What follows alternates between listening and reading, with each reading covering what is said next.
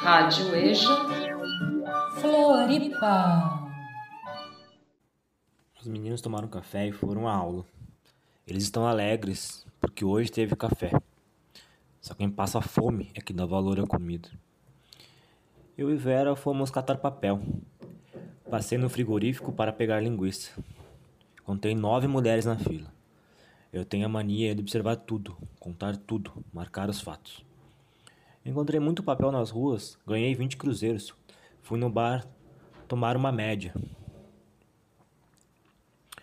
Uma para mim e outra para Vera. Gastei 11 cruzeiros. Fiquei catando papel até as 11h30. Ganhei 50 cruzeiros. Quando eu era menino, meu sonho era ser homem para defender o Brasil, porque eu lia a história do Brasil e ficava sabendo que existia guerra. Só lia os nomes masculinos como defensor da pátria. Então eu dizia para minha mãe: por que a senhora não faz eu virar homem? Ela dizia. Se você passar por debaixo do arco-íris, você vira homem. Quando o arco-íris surgia, eu ia correndo na sua direção. Mas o arco-íris estava sempre distanciando, igual os políticos distantes do povo. Eu cansava e sentava. Depois começava a chorar.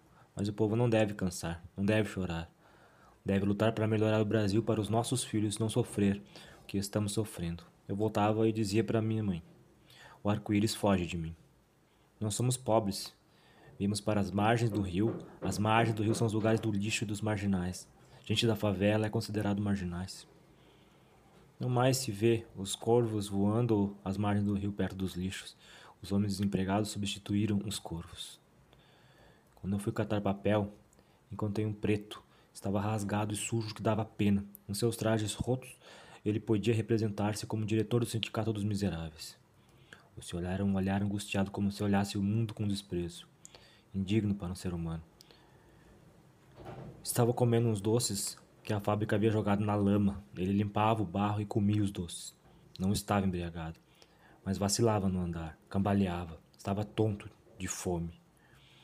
Encontrei com ele outra vez, perto do depósito, e disse-lhe: O senhor espera que eu vou vender esse papel, e dou-te cinco cruzeiros para o senhor tomar uma média. É bom beber um cafezinho de manhã. Eu não quero, a senhora catar esses papéis com tanta dificuldade para manter os teus filhos e deve receber uma migalha e ainda quer dividir comigo? Esse serviço que a senhora faz é serviço de cavalo. Eu já sei o que vou fazer da minha vida. Daqui a uns dias eu não vou precisar de mais nada nesse mundo. Eu não pude viver nas fazendas. Os fazendeiros me exploravam muito. Eu não posso trabalhar na cidade porque aqui tudo é dinheiro e eu não conto emprego porque já sou idoso. Eu sei que eu vou morrer porque a fome é a pior das enfermidades.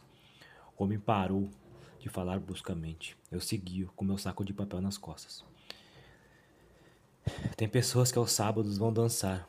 Eu não danço. Acho bobagem ficar rodando para aqui e para ali. Eu já rodo tanto para arranjar dinheiro para comer.